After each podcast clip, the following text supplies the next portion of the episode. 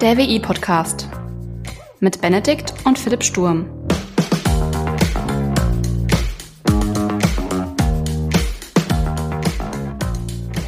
Servus Benedikt. Moin Philipp. Und vorbereitet auf die Folge? Äh, ich denk's. Also ich weiß von nichts, ich kenne niemanden und wie immer ist es auch nie passiert. Ne? das sind die besten Voraussetzungen. Ja, nee, Spaß beiseite. Wir wollten heute über Data Science reden, ne? Äh, genau, wollten wir machen. Ja, also meine einzige Vorbereitung war tatsächlich einfach nur, dass ich mir die Frage gestellt habe, was ist ein Data Scientist? Und mir ist aufgefallen, ich kann es nicht beantworten. Ich habe keine Ahnung. Mach, lernt ihr das eigentlich im Studium? Habt ihr da irgendwie äh, Berührungspunkte mit? Weil du studierst ja Informatik. äh, könnte man meinen. Also wir haben äh, ein Modul, also da geht es tatsächlich um Datenbanken und auch Datenstrukturen und Algorithmen. Aber es gibt jetzt, glaube ich, kein richtiges Modul, ich will jetzt nicht lügen, also keins von den Basismodulen auf alle Fälle, wo sich explizit mit Data Science beschäftigt wird. Okay. Habt ihr eigentlich Statistik oder nur Mathematik? Also wir haben ähm, Statist, also Statistik ist ja Teil von Mathe, aber, aber diesen Teil von Mathe, den rühren wir ja gar nicht an, den lassen wir schön außen vor wir beschäftigen uns mit so anderen Sachen. Also Mathe 1 ging es primär so darum, so die absoluten Fundamentals von Mathematik, ne? Aussagenlogik, Mengen etc. Ähm, jetzt kommen wir also in den Bereich ähm, ja, von Körpern und äh, Matrizen und Vektoren etc. Was irgendwann mal relevant sein soll für äh, grafische Datenverarbeitung, glaube ich. Aber nichts irgendwie mit Statistik oder Zahlen oder, oder was ein Computer ausrechnen kann oder so. Okay. Also irgendwie so eine Korrelationsanalyse, eine Regression oder so, sagt ihr. Also wenn du das im, wenn du das im äh, Gespräch oder sowas erwähnen würdest, da würde ich so den klassischen, mhm, ja, mh, machen und immer schön nicken und hoffen, dass es nicht auffällt, dass ich gar keine Ahnung davon habe, aber nee. Aber echt, lernt ihr nicht? Also nicht, dass ich wüsste. Oh, krass. Also jetzt so vielleicht in einem der anderen Module angeschnitten, aber wir haben ja zwei äh, Mathe-Module, die wirklich nur Mathe benannt sind. Äh, und da wird das nicht besprochen. Verrückt.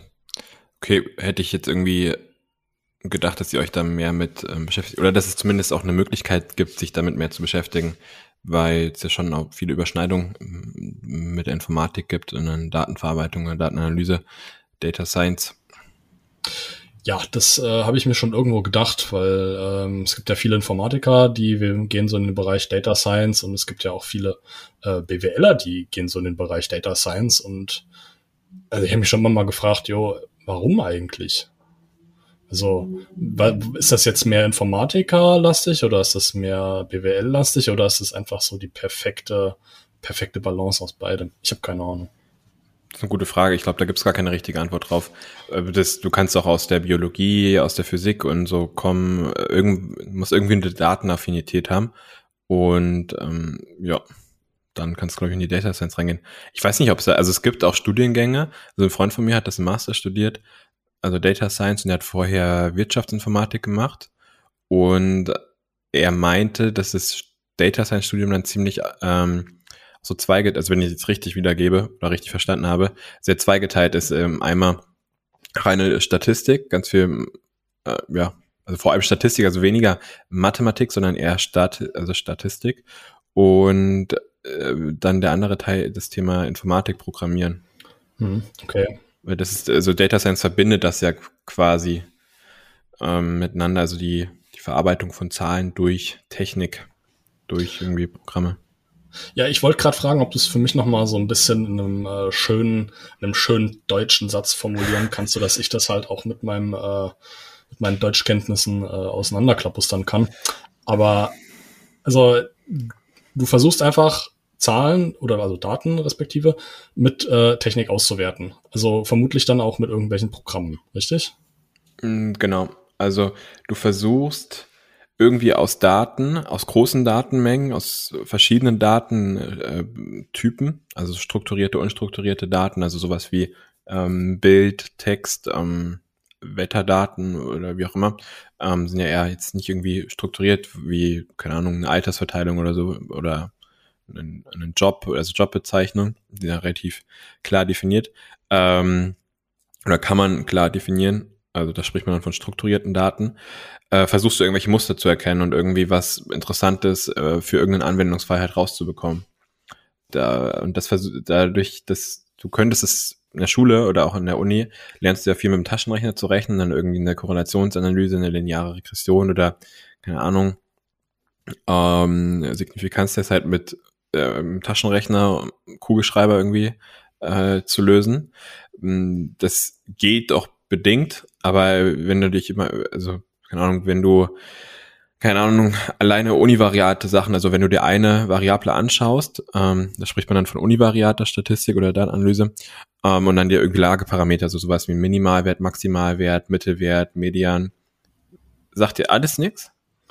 Also ich mit nicht mal aus dem Abi? Also, nee. Also Taschenrechner, da kenne ich. äh, Stift, Papier kenne ich auch. Also die anderen Begriffe äh, nie gehört. Also entweder entweder habe ich da gepennt oder oder wurden einfach nie angerissen. Oh, krass. Wie so oft wird die Wahrheit wahrscheinlich irgendwo in der Mitte liegen. Also. Ja, also das hätte ich jetzt schon irgendwie erwartet, aber okay. Ähm, aber es ist jetzt univariate Statistik beispielsweise, da guckst du einfach so klassische Lageparameter an. Also was ist der kleinste Wert deiner Datenreihe, was ist der größte Wert, was ist der Mittelwert, was ist der Median, also der Zentralwert, äh, wie weit schwanken die Werte vom Zentrum her und so weiter und so fort. Und ähm, wenn du, das sind so klassische Sachen, die du eigentlich in Statistik 1 irgendwie lernst. Und dann gehst du auch noch in die bivariate Statistik, wo du nach Zusammenhängen suchst, also eine klassische Korrelationsanalyse, ähm, zum Beispiel das beste Beispiel ist immer irgendwie ähm, die Geburtenrate in Verbindung mit äh, Storchen, also und auch der Storchenpopulation. Da gibt es wohl eine Korrelation oder gab es mal irgendwie Korrelation, aber keine Kausalität oder versucht man immer so ein bisschen die Statistik äh, zu, zu erklären und auch diese, diesen Transfer auf, äh, auf einen fachlichen Anwendungsfall. Aber worauf ich eigentlich wollte, hinaus wollte, wenn du da irgendwie das mit Statistik machen musst und dann so eine blöde Aufgabe hast, wo du 20 20 ähm, Ausprägungen des Alters beispielsweise hast und dann den Minimalwert und Maximalwert auszurechnen. Das ist halt mega der Krampf, ne?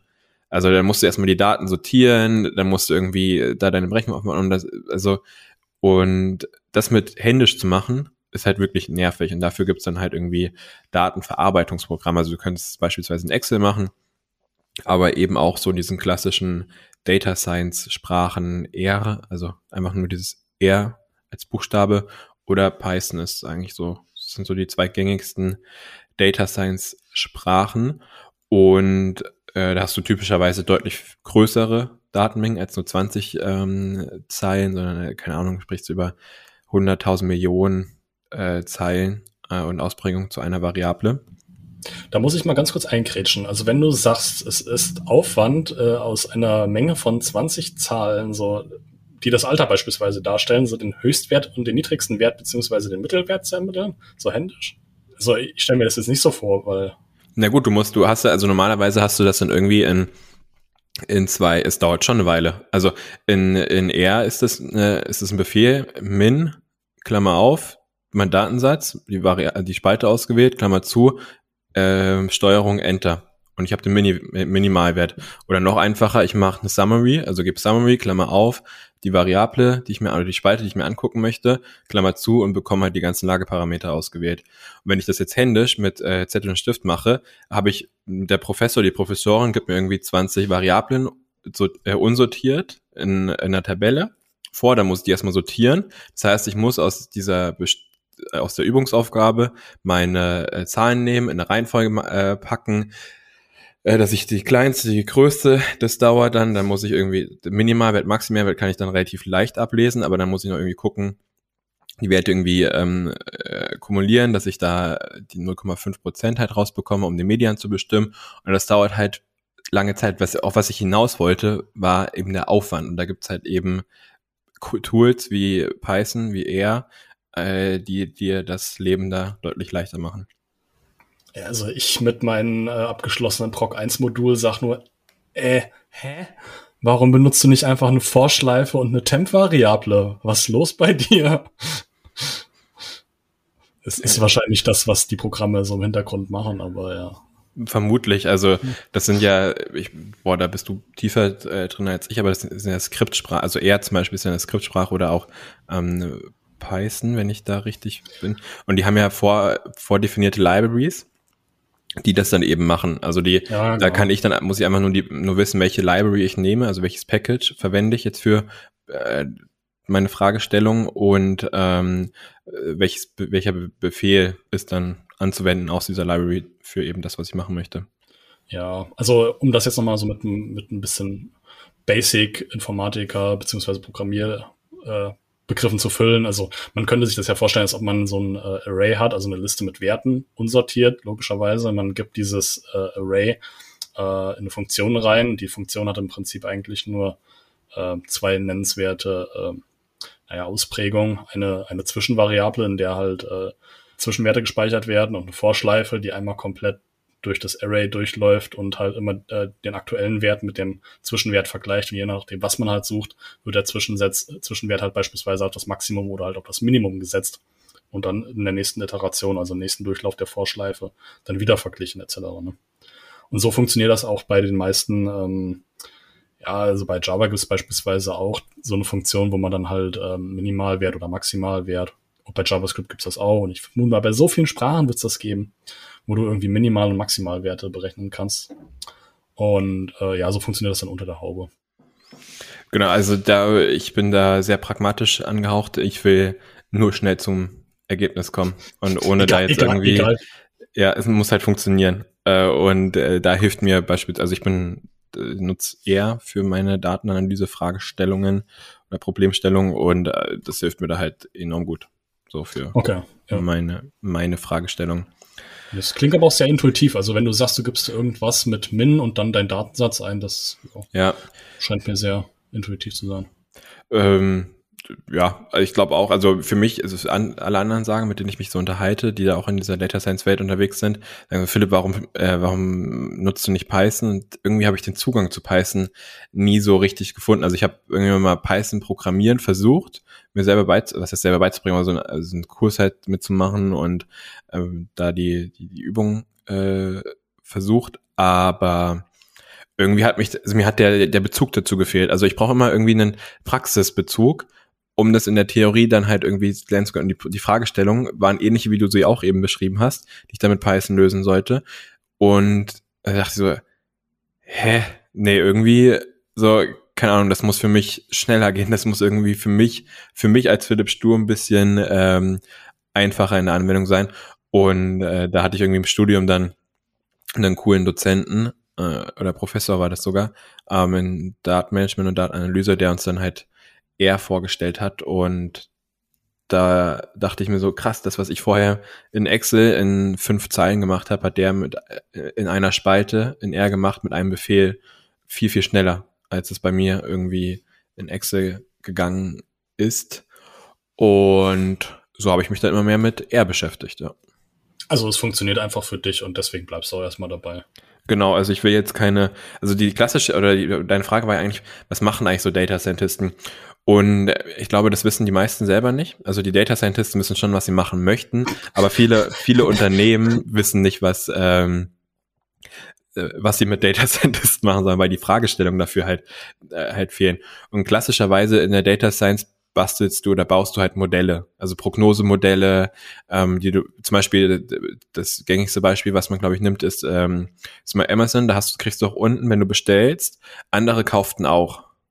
Ja so, das sind so klassische Assoziationsanalysen, also wo du guckst, so, was haben Leute, ähnliche Leute wie du, ähm, auch gekauft und was, äh, also die, wenn du das in ein Produkt, ich habe zum Beispiel gestern mir neue Kopfhörer bestellt, ähm, wenn du dir das, ähm, also das suche ich aus in Amazon und dann zeigt mir Amazon halt auf, was, also so guckt Amazon in seinen Daten, okay, was haben andere Leute, die auch diese Kopfhörer gekauft haben, denn typischerweise noch in ihren Warenkorb halt reingepackt und geben das als Vorschlag mit rein. Und ähm, so Sachen, das muss ja irgendwie in den Amazon-Marktplatz deployed werden, also angewandt werden. Und äh, das machen typischerweise halt Data Scientists, die dann halt da in den Datenbanken äh, des Amazon-Shops, äh, das wird irgendwie hinten dran historisiert, gespeichert die Daten, dass die es äh, verarbeiten können oder die mit den Daten irgendwie arbeiten können. Und Data Scientisten bauen dann halt mit diesen Daten eben Modelle, die dann beispielsweise in der Software im Amazon Marktplatz Anwendung finden. Also du, also ein Data Scientist erstellt dann quasi jetzt in keinen Hardcode, so wie das ein Programmierer machen würde, sondern erstmal so, ein, so eine allgemeine Abstraktion, die das Ganze beschreiben soll. Ich weiß gar nicht, ob es da so eine, so eine eindeutige Abgrenzung gibt. Also es gibt auch Leute, also doch, da gibt es schon, ähm, also Hardcode schon. Du hast in Python dann beispielsweise, hast du dann ein Modell entwickelt, was dann irgendwie deployed werden muss. Wie das dann funktioniert am Ende des Tages, kein Plan, ne? Also wie ich das dann einbauen kann ähm, in irgendwie meine, mein, meine Software, in meinen Marktplatz, äh, dass eben genau das rauskommt, wie, was ich rauskommen möchte und dann eben ein Trigger losgefeuert wird, so Philipp hat die Kopfhörer ausgewählt, bitte schlag ihm das und das vor, was dann der Python-Code irgendwie ermittelt oder eruiert oder wie auch immer. Mhm. mhm. Äh, keine Ahnung, da bin ich dann wiederum raus. Aber das ist, was typischerweise Data Scientisten machen beziehungsweise machen möchten, wenn ich das so aus den Gesprächen aus meinem Umfeld ähm, verstanden habe. Wie die Realität, die Realität sieht tendenziell immer so auch so ETL-Dinger zu bauen und so. Also erstmal an Daten ranzukommen, also irgendwie die Software ähm, anzuzapfen, äh, dass dann halt irgendwie Datenpunkte ähm, aufgebaut werden und die dann in der Datenbank historisiert werden, dass man die später dann verarbeiten kann. Oder auch klassisches Data Cleaning, äh, erstmal irgendwie ähm, konsistente Daten aufbauen, Datenbereinigung betreiben, ähm, weil nicht alles ist immer äh, lehrbuchartig äh, vorhanden und ähm, da musst du halt ganz viel dich erstmal mit den Daten auseinandersetzen, die irgendwie schön machen, dass du sie dann eben auch für Fragestellungen wie jetzt bei mir, ähm, was ich beschrieben hatte mit dem Kopfhörerkauf, dann auch verwenden kannst. Kurze Frage, was ist ETL? ETL? E Oder ETL, ja. ETL, Extract, Transform, äh, Load, das sind ähm, Prozesse, wo du aus operativen Betriebssystemen, also eben aus einer Software beispielsweise, heraus ähm, Daten extrahierst, ähm, transformierst und dann in eine Datenbank, also ein Data Warehouse reinlädst. Ah, also okay, okay. Die also müssen ja irgendwie. Hm? Wenn, ich, wenn ich jetzt auf, der, auf einer Website oder sowas bin und mache da irgendeine Eintragung von mir aus und dann würde das ETL quasi dafür sorgen, dass dieser Eintrag dann irgendwo in eine Datenbank übergeht. Genau, wenn, wenn dann ETL-Prozess dran steht. Also wenn die ja. Daten historisiert werden in, einer, in, einem Data Warehouse oder einem Data Lake. Ja, genau. Okay. Also die müssen ja irgendwie, irgendwie müssen diese Informationen ja, also die Daten ja irgendwie rauskommen, also, ver also abgelegt werden. Ne? Also ich, ja. du kannst sie auch irgendwie abschreiben, Copy-Paste und in Excel abspeichern und dann damit arbeiten, aber das ist ja irgendwie nicht so, nicht so fancy. Uh, und genau, da da kommen dann diese ETL-Prozesse rein. Also das ist, glaube ich, was relativ viele machen. Oder jetzt auch beim äh, mir im Umfeld, ähm, also wirklich so, so Basics erstmal, also wirklich Daten sammeln, also ganz, ganz rudimentär und ähm, ganz viel Datenbank abfragen dann halt. Also wenn du die beispielsweise dann schon, ähm, also wenn du ein Data Warehouse hast, ist ja die Frage, wie komme ich jetzt an die Information dran? Also wie kriege ich jetzt irgendwie raus, so alle Leute im Umkreis Fulda? Dass wir alle meine Kunden, die im Landkreis Fulda wohnen, halt herbekommen. Ne? Ja. Ähm, ich habe die Informationen irgendwie in meinem äh, CRM-System, also da, wo meine Kundendaten drinne stehen. Ähm, das CRM-System ist an ein Data Warehouse angedockt, das heißt, die werden historisiert. Ich kann irgendwie bis zu x Jahren zurück ähm, meine meine Informationen abfragen oder auch per heute, also tagesaktuell oder vortagesaktuell, je nachdem, wie wieder der Prozess ist. Und jetzt will ich das ja nicht irgendwie jeden einzelnen Kunden durchgehen. Ja, funktioniert nicht, ist super aufwendig. Also müsste ich jede Kundennummer halt eingeben und dann müsste ich im Kopf wissen, welche, ähm, welche Kunden denn alle in Fulda wohnen. Und da gibt's dann halt so Datenbankabfragen, also so äh, klassische SQL-Statements, ähm, wo du dann halt irgendwie auf die, auf das Data Warehouse zugreifst oder auf die Tabellen in das, in den Data Warehouse und ähm, abfragst so, äh, suche mir alle Kunden im Landkreis ähm, Fulda raus. So. Ähm, das sind noch so typische Sachen, die, die relativ oft machen und das ist jetzt nicht der sexiest Task. Also, äh, weil, ja, also es gibt ganz viele, die, denen das mega viel Spaß machen. Ich kann auch ein bisschen, ähm, zumindest die SQL-Logik, also mit ähm, per Track and Drop gibt es so ein paar, ähm, paar Programme, die dir das erleichtern, so Datenbankabfragen. Aber das ist halt enorm viel auseinandersetzen mit dem Datenmodell, mit dem dahinterliegenden ganzen Kram und dann halt irgendwie das so zusammenbauen, dass am Ende ein Ergebnis rauskommt, weil die, oft ist die Abfrage gar nicht so leicht, dass du nur eine Tabelle abfragen musst, sondern irgendwie mehrere Tabellen in dem Data Warehouse und die dann irgendwie miteinander verbinden musst über so Join-Operatoren äh, oder Unions, wie auch immer. Also diese SQL-Statements. Und ja, das ist irgendwie, keine Ahnung, nicht so, ähm, mir persönlich äh, machen andere Sachen mehr Spaß, nämlich dann die, das Arbeiten mit den Daten, also dann den Landkreis Fulda beispielsweise zu analysieren und rauszugucken, okay, wie sind da eigentlich die, das Kaufverhalten, wie viele kaufen da, äh, wer sind da die besten Kunden, die schlechtesten, die profitabelsten und ähm, ja, so Sachen halt. Sehr schön diplomatisch formuliert. Ja. Nie sagen, dass irgendwas scheiße ist, aber ja. immer schön drum herum rudern. Ja. Und jetzt mal blöd gefragt, aber wie wird man Data Scientist? Also wenn du schon sagst, dass jemand, ähm, also dass auch die Firmen häufig einen Data Scientisten einstellen und äh, nicht so richtig wissen, was sie damit anfangen sollen.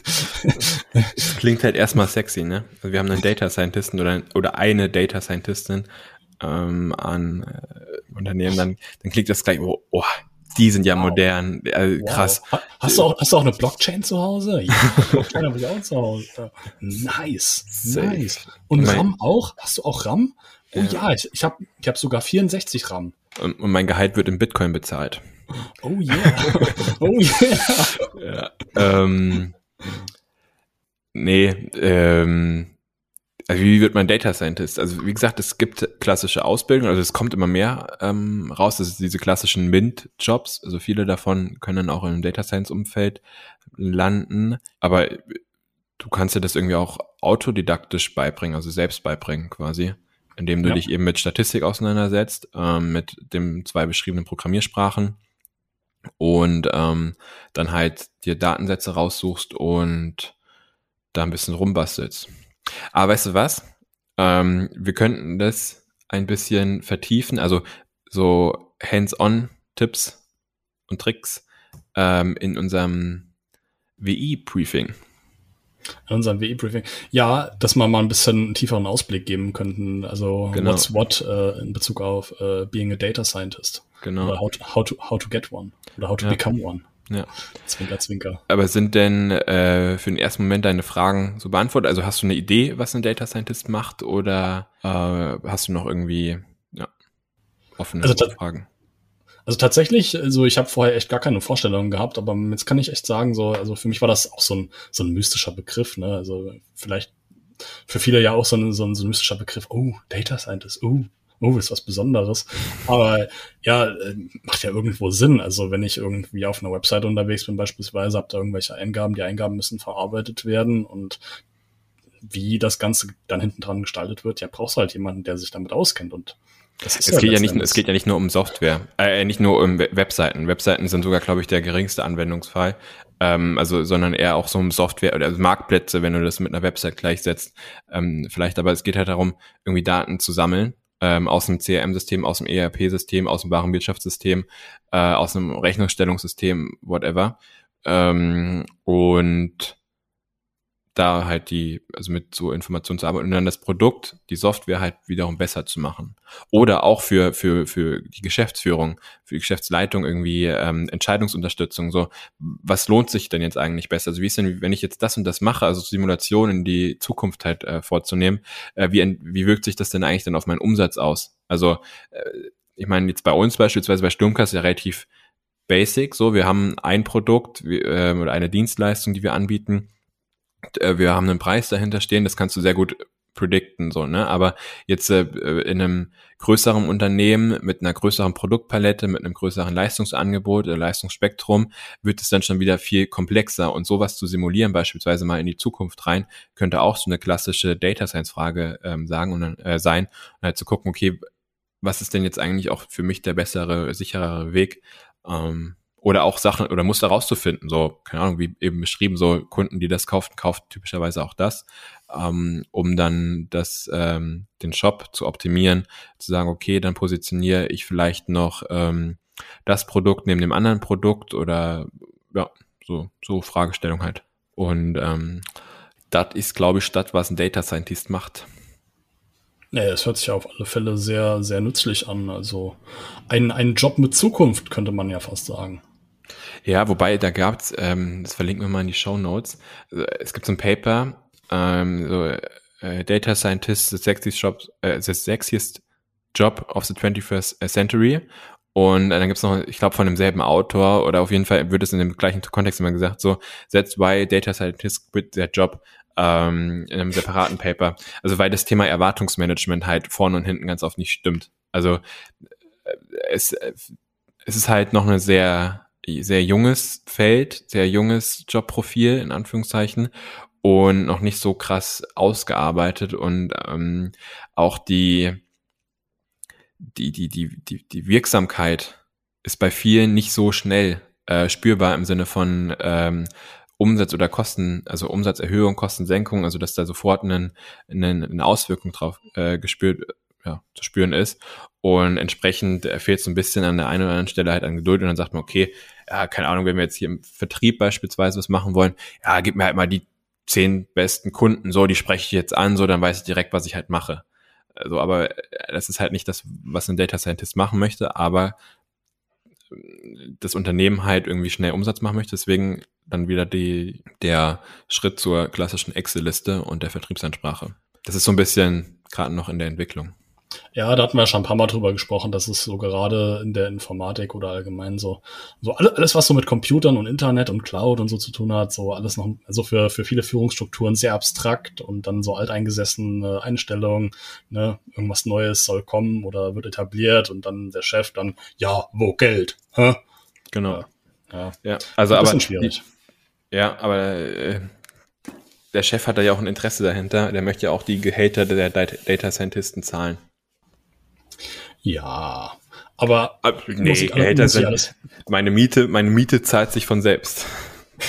Richtig, ja, die Miete zahlt, zahlt, zahlt sich deine Miete nicht auch von selbst? Wäscht sich deine Wäsche nicht auch von alleine? Also absolut, ja. Ja, ja nee, nee, Spaß beiseite. Es ist, ja klar, muss sich irgendwo orientieren, aber muss ich auch erstmal alles finden. Ne? Also wir müssen, wir müssen den Leuten auch einfach mal Zeit geben. Ne? Also ja, aber Zeit muss man sich auch leisten können.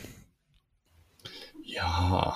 Gut, bevor das jetzt hier in einen Glaubenskrieg äh, auslöst, würde ich wenn sagen. Wenn wir jetzt noch die Definitionen ausrollen, was ist Zeit? Oh. nee. Äh, ähm, würde ich sagen, verabschieden wir uns mal und hören uns nächste Woche im ähm, WE-Briefing, oder? Jo, machen wir. Ich freue mich drauf. Sehr cool. Dann. Bis dahin. Bis dann. Mach's gut, Benedikt. Bundesgarten, ciao.